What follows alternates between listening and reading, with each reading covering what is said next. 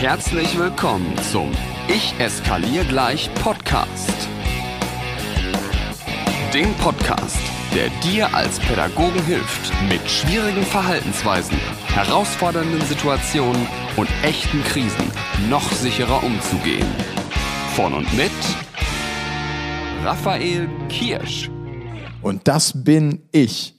Damit herzlich willkommen zur allerersten Folge des Ich eskaliere gleich Podcasts. Ich freue mich, dass du da bist und dass du mir deine kostbare Zeit schenkst und dass ich dir mit meinen Tipps vielleicht den Alltag ein bisschen leichter machen kann. Und damit komme ich auch schon zu Versprechen, die ich mitgebracht habe. Es sind drei Stück an der Zahl. Versprechen Nummer eins. Dieser Podcast wird Real Talk. Ich versuche so viel wie möglich das zu sagen, was viele von uns denken.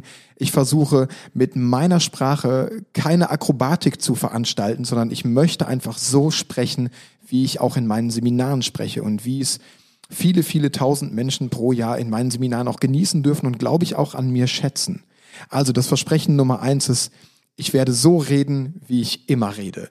Ich werde versuchen, respektvoll und wertschätzend zu sein, wenn ich etwas mal kritisch äußere, dann immer wertschätzend und mit der Idee, ich möchte niemandem wirklich auf die Füße treten. So, das habe ich gesagt an der Stelle. Versprechen Nummer zwei ist, dieser Podcast wird dir weiterhelfen. Das verspreche ich dir. Wenn du Pädagogin, wenn du Pädagoge mit Leib und Seele bist, dann hast du keine andere Wahl, als nach jeder einzelnen Folge hier mit neuen Ideen und neuen Impulsen herauszugehen. Und jetzt Versprechen Nummer drei. Versprechen Nummer drei ist, dir wird nicht alles gefallen, was ich sage. dir wird nicht alles gefallen, was ich sage. Jetzt kannst du dich wahrscheinlich fragen, warum ist er sich seiner Sache so sicher, dass mir nicht alles gefallen wird? Das kann ich dir sagen. Mein Thema sind Krisen und Konflikte und der sichere Umgang mit herausfordernden Verhaltensweisen. Dazu gehören aber mindestens immer zwei Personen. Zwei Personen sind immer an einem Konflikt beteiligt und in der Regel bist eine davon du. Ich kann dir also in diesem Podcast Unmengen Tipps und Tricks für wirklich, wirklich spezielle und verhaltenskreative Kinder, Jugendliche und Eltern mitgeben. Das bringt aber vielleicht nur 50 Prozent von dem, was erreichbar wäre, wenn wir uns nicht auch damit auseinandersetzen, welche Anteile wir an Konflikten haben, welches Potenzial zur Eskalation auch in mir steckt, wo Kinder und Jugendliche oder auch Eltern es immer wieder schaffen, meine eigenen Knöpfe zu drücken. Und ich werde das in dieser ersten Folge schon direkt einmal mit dir angehen. Jetzt aber mal der Reihe nach. Ich habe gesagt, ich verspreche dir, dieser Podcast wird dir weiterhelfen und dass du nach jeder Folge mit neuen Ideen und neuen Impulsen hier rausgehst. Aber wieso kann ich das und wieso mache ich das überhaupt? Und wie möchte ich dieses Versprechen halten? Ganz einfach. Ich möchte dir hier und jetzt und in den nächsten kommenden hoffentlich 7000 Folgen einfach das Know-how mitgeben, was du eigentlich hättest in der Ausbildung oder im Studium in der Pädagogik lernen sollen. Direkt mal Real Talk an der Stelle. Studium und Ausbildung und alles, was sich mit dem pädagogischen Bereich beschäftigt, ist Müll. Es ist absolute Grütze. Es beschäftigt sich nämlich leider viel zu wenig mit den Dingen, die wirklich in unseren Alltagen herausfordernd sind. Es wird uns nicht beigebracht, weder in der Erzieherausbildung noch im Lehramtsstudium, wie du mit herausfordernden Verhaltensweisen umgehst. Was machst du, wenn Kinder über Tische und Bänke gehen? Was machst du, wenn Eltern dich provozieren, wenn vielleicht auch Gefahr im Verzug ist, wenn es zu wirklich großen Krisen kommt? Was machst du, wenn Kinder und Jugendliche in eine Schlägerei geraten? Was machst du bei psychischen Störungsbildern? Was machst du, wenn Kinder und Jugendliche, vor allem Jugendliche, die ihre Ritzwunden zeigen? All das, was unseren Alltag wirklich jeden Tag herausfordernd macht, haben wir nicht gelernt. Und das ist schade. Jetzt hatte ich das große Glück, dass mich meine Wege immer in die Krisenbereiche der Pädagogik geführt haben. Und aus diesen Krisenbereichen und aus den letzten 15 Jahren möchte ich dir gerne mein Know-how mitgeben. Für alle, die mich jetzt über Social Media vielleicht schon ein bisschen länger kennen, die wissen, wo mein Know-how herkommt. Wenn du es noch nicht weißt, ich möchte es dir gerne erklären. Ich habe über 15 Jahre in der geschlossenen Kinder- und Jugendpsychiatrie gearbeitet, davon sechs Jahre auch in der Psychosomatik für Kinder und Jugendliche. Zudem durfte ich einige Jahre als SPFH arbeiten. Das bedeutet sozialpädagogische Familienhilfe. Ich war also vom Jugendamt mit einem bestimmten Stundenkontingent beauftragt, in Familien zu gehen, um dort an vorher definierten schwierigen Stellen zu arbeiten. Vielleicht am schulverweigernden Verhalten des Jungen oder an der beruflichen Situation der Eltern oder mit Eltern so zu arbeiten, dass sie gut für ihre Kinder sind, um eine Inobhutnahme vorzubeugen. Manchmal, nicht oft, aber manchmal war ich auch derjenige, der dann tatsächlich den Auftrag des Jugendamtes mit Polizeibegleitung durchführen musste, die Kinder aus den Familien zu holen. Und dann habe ich mit den Familien weitergearbeitet, um ihre Kinder zurückzubekommen oder halt auch manchmal nicht. Eine Baustelle, die ich als sozialpädagogische Familienhilfe relativ häufig hatte, war die elterliche Begleitung zu Elternsprechtagen in Schulen. Und das ist so großartig, denn ich kenne jetzt mittlerweile beide Seiten über viele Jahre. Ich kenne die Lehrerinnen und Lehrerseite. Ich weiß, was uns als Pädagogin in der Kommunikation mit Eltern wichtig ist, dass wir fürs Kind gut sein wollen. Ich kenne aber auch die andere Seite. Ich kenne die Seite von Menschen, die emotional und manchmal vielleicht auch kognitiv an ihren Limit laufen und mit ihren Möglichkeiten einfach nicht dem System gerecht werden können. Und daraus ist eine ganze Menge Haltung und eine ganze Menge Know-how entstanden. Auch das wird alles in diesen Podcast einfließen. Zudem wird meine Erfahrung aus unzähligen Seminartagen in Kitas und Schulen hier reinfließen mit mehreren tausend Menschen pro Jahr, denen ich allen dasselbe Versprechen gegeben habe. Ihr werdet heute hier rausgehen und euer Alltag wird ab morgen leichter sein. Und bisher habe ich dieses Versprechen, boah, ich würde schätzen, knapp 5000 Mal gegeben und glaube ich auch gehalten. Also warum ist dieser Podcast so wertvoll und so hilfreich? Weil ich dir keine Theorie auftischen werde. Alles, was du von mir an Tipps und Tricks bekommst, alles zu herausfordernden Verhaltensweisen und seien sie noch so massiv, stammt aus meiner persönlichen Praxis. Ich werde dir Tipps und Tricks und Strategien geben zu Situationen, die ich wirklich selbst erlebt habe. Du wirst also keine Erfahrungsberichte über Dritte hören. Also klar wird es mal eine Interviewfolge geben, aber alles wird zu 100 Prozent aus erprobter Praxis stammen. Und ich glaube, das macht diesen Podcast einzigartig. Ach so, vielleicht an der Stelle einfach noch zwei, drei Sätze zu mir. Wer bin ich eigentlich? Wer ist diese vielleicht etwas krude Stimme, die gerade ins Mikrofon spricht? Mein Name ist Raphael Kirsch, wie von meinem guten Freund Matthias, der dieses Podcast-Intro eingesprochen hat, schon angekündigt. Ich bin jetzt gerade zu diesem Zeitpunkt zarte 35 Jahre alt. Ich bin ursprünglich gelernter Erzieher und wie du es bereits mitgekriegt hast, über viele Umwege in den Krisenbereichen der Pädagogik gelandet. Und jetzt seit über zehn Jahren selbstständig als Referent in Kitas und Schulen und in all den Einrichtungen, die irgendwas mit Menschen machen und irgendwas mit Pädagogik machen. Wenn du also jetzt schon, obwohl ich noch gar keine wirklichen Tipps gegeben habe, wenn du also jetzt schon Lust hast, mit mir mal zusammenzuarbeiten, dann sollten wir mal miteinander reden. Und damit du weißt, wo der Wind in diesem Podcast herkommt, fange ich mal direkt an mit etwas Provokantem. Und zwar mit einer Geschichte aus meiner eigenen Schulzeit. Denn ich war garantiert einer von den Schülern, die man gut und gerne in meinen Seminaren als Fallbeispiel hören könnte. Also ich war jetzt kein Raufbold, ich war nie aggressiv oder habe massivst Regeln gebrochen. Aber ich war einer von denen, bei dem man als Lehrer immer aufpassen musste, was wirklich gerade passiert. Ich war schon immer relativ eloquent, wortgewandt, ich war, glaube ich, immer ein Sympathieträger. Ich habe es geschafft, viele Dinge für mich zu erreichen, ohne den Unterrichtsstoff irgendwie hinzukriegen. Ich habe keine Hausaufgaben gemacht. Ich war einer von denjenigen, der immer hinterfragt hat, wofür brauche ich das denn? Ist es denn notwendig? Möchte jetzt wirklich irgendwo auf der Welt ein X gefunden werden? Nein, möchte es nicht. Also ich habe viel mit meinen Lehrerinnen und Lehrern über Sinn und Unsinn diskutiert und ich glaube, den einen oder anderen wirklich auch geschafft. Was mir im Nachhinein ein klein wenig leid tut, heute aber zu meiner Expertise beiträgt. Jetzt aber zu der Geschichte und behalte bitte im Hinterkopf, dass ich dir vorhin am Anfang dieser Folge versprochen habe, dass dir nicht alles gefallen wird, was ich sage, dass da aber zu 100% Wahrheit drin steckt. Ich möchte dir die Geschichte von dem Drei-Sekunden-Spiel erzählen. Es war so, dass ich in der neunten und zehnten Klasse zwei beste Freunde hatte, mit denen ich mir rechts und links von mir die letzte Bank in unserem Klassenraum geteilt habe. Wir waren diejenigen, bei uns kam das ja erst mit den Smartphones so auf, ne? Wir waren diejenigen, die die Smartphones unterm Tisch hatten. Wir waren diejenigen, die nicht zugehört haben. Wir waren diejenigen, die lieber unser Butterbrot gegessen haben, als irgendwelche Matheaufgaben zu lösen. Also wirkliche Präsenz war irgendwie Mangelware. Aber dann gab es ja regelmäßig, nicht oft, aber regelmäßig die Ankündigung, hey, morgen kommt eine neue Referendarin, morgen kommt ein Referendar. Morgen kommt eine neue Lehrerin, morgen kommt ein neuer Lehrer. Und ich persönlich habe mich immer wie Bolle darauf gefreut. Denn ohne es zu ahnen, habe ich damals schon immer ganz, ganz viel Wert darauf gelegt, wie Menschen sind, wie Menschen wirken.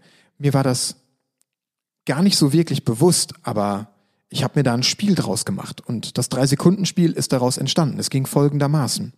Es gab unter uns drei Jungs die Verabredung, dass immer wenn eine neue Lehrkraft in den Raum kam, also wir jemanden zum ersten Mal sehen, mussten wir binnen drei Sekunden entscheiden, eieiei, Füße stillhalten oder, ah, okay, die fressen wir. Und fressen wir bedeutete so viel wie, na, die hat bei uns echt schwere Karten. Also die wird hier nicht länger als eine Stunde durchhalten. Natürlich auch mal der, ne? So. Untermauert wurde das Ganze dann mit Spielkarten. Eine Spielkarte bedeutete Füße stillhalten und die andere Spielkarte bedeutete, eieiei, die fressen wir. Komischerweise waren wir uns, ohne uns abzusprechen, in den meisten Fällen einig, ohne die Menschen im Vorfeld einmal gesehen zu haben, ohne dass diese neue Lehrkraft einmal auch nur die Chance hatte, mit uns zu reden und ohne dass sich jemand wirklich die Mühe gemacht hatte, jemanden, also sprich diese neue Lehrperson, kennenzulernen und ihr die Chance zu geben, anzukommen. Also jetzt mal zugegeben, ein doofes Spiel. Weiß ich. Hat aber damals Spaß gemacht. Und damals ging es uns wirklich nur um dieses Spiel. Heute finde ich viel, viel spannender, dass wir uns, ohne uns abzusprechen, viel zu häufig einig waren, ob wir jemanden gut finden oder schlecht finden.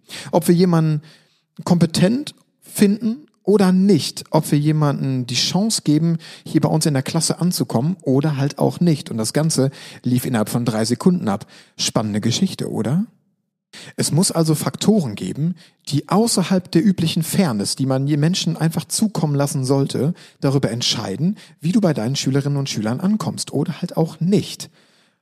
Und ich habe es gesagt, die Welt ist nicht fair. Du wirst erstmal rein nach deinem Äußerlichen beurteilt und rein nach dem, was du in den ersten Sekunden von dir gibst. Und hier mal die provokante Frage. Was würde passieren, wenn du als Lehrkraft in einen Raum reinkommst und deine Schülerinnen und Schüler müssten innerhalb von drei Sekunden entscheiden, oh, die fressen wir, das wird hier nix. Oder eieiei, da müssen wir erstmal die Füße stillhalten, da könnte noch was Ernstes auf uns zukommen. Wie würden dich deine Schülerinnen und Schüler beurteilen? Gleiches lässt sich natürlich ganz einfach auf andere pädagogische Kontexte übertragen. Also arbeitest du im Kindergarten, geht es weniger darum, wie dich die Kinder wahrnehmen. Kinder sind aufgeschlossen. Also gerade die Kleinen zwischen 0 und 6 Jahren, die haben einfach Bock mit Menschen zu arbeiten. Da ist es, für die ist es erstmal nebensächlich, wie du bist und wie du wirkst und vor allem, was du anhast. Aber wenn du im Kindergartenbereich arbeitest, könntest du dir die Frage stellen, was passiert denn mit Eltern, wenn ich das erste Mal auf der, auf der Tanzfläche des Elternabends erscheine? Was geht denen durch den Kopf? Geht denen durch den Kopf, da, die fressen wir oder, oh, die scheint aber kompetent zu sein. Ohne dass du ein Wort sagst. Also, ich möchte es dir nicht zu leicht machen bei deiner eigenen Einschätzung. Denn viele, zumindest höre ich das in meinen Seminaren relativ häufig, kommen jetzt auf die Idee, erstmal an sich runterzuschauen und zu sagen, na ja, ich bin aber auch ein bisschen klein und da werden die bestimmt als erstes draufgehen. Oder ich bin zwei Meter, elf, das bietet natürlich unglaublich viel Angriffsfläche. Oder ich habe so eine Piepsstimme. Nein, all das sind nicht die entscheidenden Faktoren. Also, um das einmal klar zu kriegen. Und ob du das gut findest oder nicht, deine Kleidung, der Pflegegrad deiner eigenen Person, deine Frisur und wie du mit dir selbst umgehst, entscheidet in erster Linie, wie du bei anderen Menschen ankommst und wie du wirkst. Das entscheidet erstmal über Kompetenz oder nicht. Du darfst, um im Real Talk, den ich versprochen habe zu bleiben, nicht aussehen wie ein Eimer. Denn dann behandelt man dich auch so. Und bitte nochmal an der Stelle, ich meine nicht die Faktoren, auf die man jetzt kurzfristig keinen Einfluss hat, wie zum Beispiel das Gewicht oder die Größe oder was auch immer noch. Aber bitte kümmere dich um dich selbst und überlege dir, habe ich eine Erscheinung, mit der ich Kompetenz ausstrahle? Jetzt möchte ich dir die anderen Faktoren natürlich nicht vorenthalten. Das Zauberwort ist Souveränität. ja, klingt total bescheuert, aber es geht darum, dass du vorbereitet bist. Souverän ist doch jemand, der sowohl mit seinen Stärken als auch seinen Schwächen umgehen kann. Es geht gar nicht darum, dass du deine Schwächen kaschierst.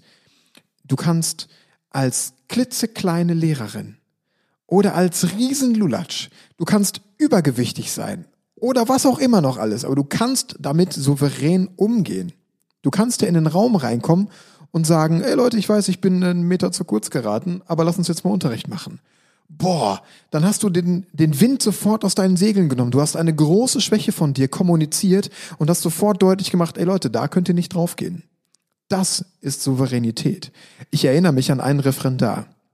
Werde ich meinen Lebtag nicht vergessen, diesen Menschen. Der kam hektisch wie die Wutz in diesen Unterrichtsraum gefallen, gefallen und hatte seinen alten Scout-Rucksack mit einem riesengroßen blauen Löwen hinten drauf dabei.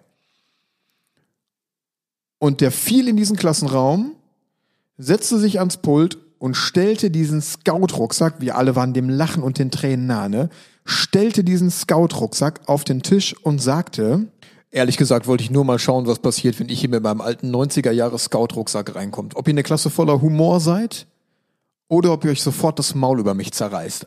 Aber ich sehe, ihr seid eine Klasse mit Humor, also lasst uns mal anfangen. Und versprochen, morgen bringe ich eine richtige Tasche mit. Gott, wie habe ich das gefeiert? Viel später ist mir erst klar geworden, das hat er doch geprobt, oder? das hat er doch einstudiert. Und ja, genau darum geht es. Es geht darum, sich im Vorfeld Gedanken darüber zu machen. Also nicht nur über dein Äußeres, sondern auch, was du sagen möchtest, wie du souverän von Tür bis zum Lehrerpult kommst, wie du gehst, wie du stehst, alle deine Körperbewegungen einmal für dich zu analysieren und dann einfach klar zu kriegen, was sage ich, mit welchem Tonfall, mit welchen Worten, welche Worte will ich gebrauchen, welche Worte will ich nicht gebrauchen. Und das ist leider Arbeit. Es bedeutet nämlich, du musst dein Auftreten einmal proben. Du musst klarkriegen, wo die Stolpersteine sein können. Denn nur wenn du das weißt, kannst du diese Stolpersteine entweder im Vorfeld kommunizieren, weil es eine von deinen Schwächen ist, die du einfach so nicht ausbügeln kannst, oder du bist einfach vorbereitet. Du hast dir Gedanken darüber gemacht, was Schülerinnen und Schüler sagen könnten, womit die dich provozieren könnten. Du hast dir einfach kluge, und schlagfertige Antworten zurechtgelegt. Du bist jemand, den Schülerinnen, Schülerinnen und Schüler nicht aus dem Konzept bringen können. Und das, das ist Souveränität. Das sind Menschen, bei denen man sich binnen drei Sekunden entscheidet, hey, da sollte ich mal erst die Füße stillhalten, wer weiß, was da noch so kommt. Es ist also nicht nur rein die Vorbereitung auf deinen Unterrichtsstoff, die dich als Lehrkraft wirklich kompetent auftreten lassen. Es geht nicht nur darum, dass du den Unterrichtsstoff so vermitteln kannst, dass alle denken, ja, der Mensch hat wirklich Ahnung davon, das ist großartig, dem höre ich wirklich gerne zu, sondern es geht erst auch mal darum, dass du vorbereitet bist auf die ganze zwischenmenschliche Interaktion, dass du Menschen, Kinder, Jugendliche und Eltern in den Modus bringst, dass sie dir auch wirklich gerne zuhören. Und dann spielt es auch fast keine Rolle mehr, ob der Stoff jetzt wirklich sinnvoll ist oder auch nicht. Ob Schülerinnen und Schüler mit dir darüber diskutieren können oder auch nicht. Denn du kannst ja ein Lehrer sein oder eine Lehrerin, die sagt, hey, ich weiß, es ist nicht alles sinnvoll. Wir müssen da trotzdem gemeinsam durch. Und jetzt an der Stelle möchte ich dir einmal ganz herzlich Danke sagen. Danke, dass du bis hierhin durchgehalten hast und nicht weggedrückt hast. Denn wenn du nicht weggedrückt hast, dann hast du entweder eine ziemlich gute Frustrationstoleranz und kannst mit den Worten gut umgehen, die ich jetzt gerade verwendet habe, oder, oder ein und oder, du hast ebenfalls wie ich die Idee, dass es sich lohnen kann, sich auch tatsächlich mit seinen eigenen Dingen zu beschäftigen, um zukünftig. Und darum soll es in diesem Podcast ab jetzt natürlich deutlich mehr gehen, um zukünftig für Kinder, Jugendliche und Eltern wertvoll und auch pädagogisch wertvoll, denn das sind zwei verschiedene Dinge, sein zu können. Es lohnt sich. Es lohnt sich wirklich, sich einmal mit seinen eigenen Themen auseinanderzusetzen. Es lohnt sich einmal zu überlegen, welche Knöpfe könnten Schülerinnen und Schüler bei mir drücken. Und dann hast du die Chance, die entweder im Vorfeld mit ihnen zu kommunizieren und zu sagen, hey, ich weiß, diese eine, diesen einen Knopf, den habe ich. Und ab sofort ist es nicht mehr schlimm, wenn du ihn drückst. Oder du sagst, ich habe diesen einen Knopf, es ist schlimm, wenn du ihn drückst. Lass es also, weil es hätte folgende Konsequenzen.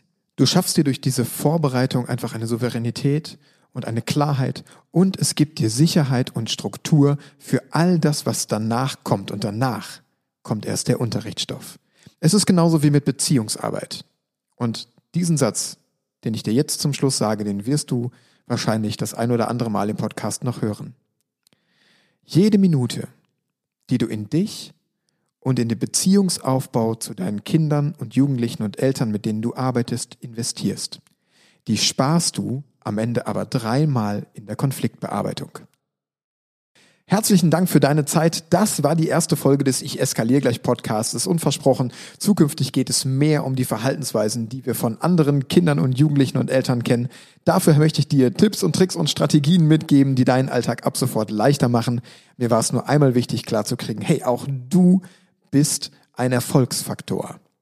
Du bist der entscheidende Faktor, ob Beziehungsgestaltung, ob Konfliktbearbeitung und ob Unterricht oder Pädagogik überhaupt funktionieren kann. In dem Sinne, lass dich nicht ärgern und schon gar nicht von mir.